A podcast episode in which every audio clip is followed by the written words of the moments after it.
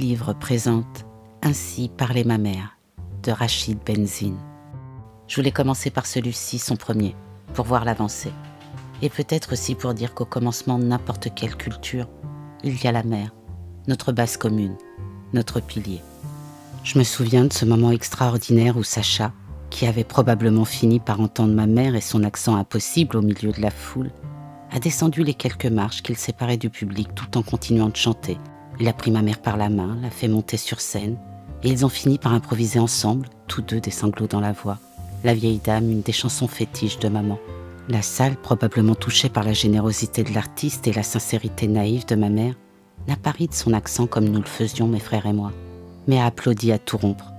Un triomphe inoubliable dont maman n'a jamais accepté de parler à quiconque, gardant au plus profond d'elle-même ce souvenir dont l'évocation en dehors du cercle familial, comme si elle s'en vantait, lui aurait paru à n'en pas douter sacrilège. J'ai en revanche largement compté la situation à tous mes frères, à l'ensemble de nos cousins du Maroc, à mes copains d'école et à tout le voisinage. Un événement que je grossissais à chaque nouveau récit, comme s'il s'agissait de l'un des prodigieux voyages de Sinbad le marin, mais que j'évitais soigneusement d'exposer en présence de ma mère pour ne pas en profaner le souvenir.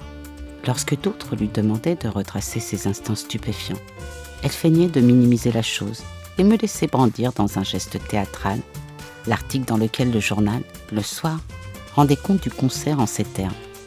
Ce moment fou et émouvant où une bruxelloise au délicieux accent oriental a accompagné l'artiste, acclamé par un public totalement conquis par ce duo improvisé. Aujourd'hui encore, lorsque je sens qu'elle n'a pas le moral, je lui fredonne les premières mesures de la vieille dame et son visage s'éclaire. Elle chantonne à son tour et nos rires et larmes mêlés concluent immanquablement les retrouvailles avec ce passé révolu, mais si profondément lié au bon souvenir qu'il est ancré en elle, dans ses paroles qu'elle peut encore murmurer du bout des lèvres. Je crois que ma mère n'a jamais eu conscience de son accent et n'a jamais vraiment compris pourquoi elle nous faisait tant rire quand elle parlait ou chantait. Si elle l'avait su, connaissant sa pudeur, je crois qu'elle n'aurait jamais pu oser ouvrir la bouche de sa vie. Justesse et délicatesse, pudeur et élégance pour dire la mère intime, propulsée à l'universalité de nos mères. C'est un hommage à toutes les mères du monde. Celle aimante, dévouée, présente, celle à l'amour inconditionnel. Mère courage, mère de tous les instants, celle devenue vieille, malade. Un récit court, poignant, juste et sublime, puissant, digne et beau. Un narrateur, la cinquantaine, prof au chevet de sa mère alitée, Rôle inversé, un cycle nouveau pour faire entrer la mémoire et les souvenirs d'une vie. Dire la mère, son parcours, le Maroc et la France, dire l'amour, la honte aussi qu'elle provoque par son absence de code français. Découvrir la femme, désirante, altruiste, différente, inconnue.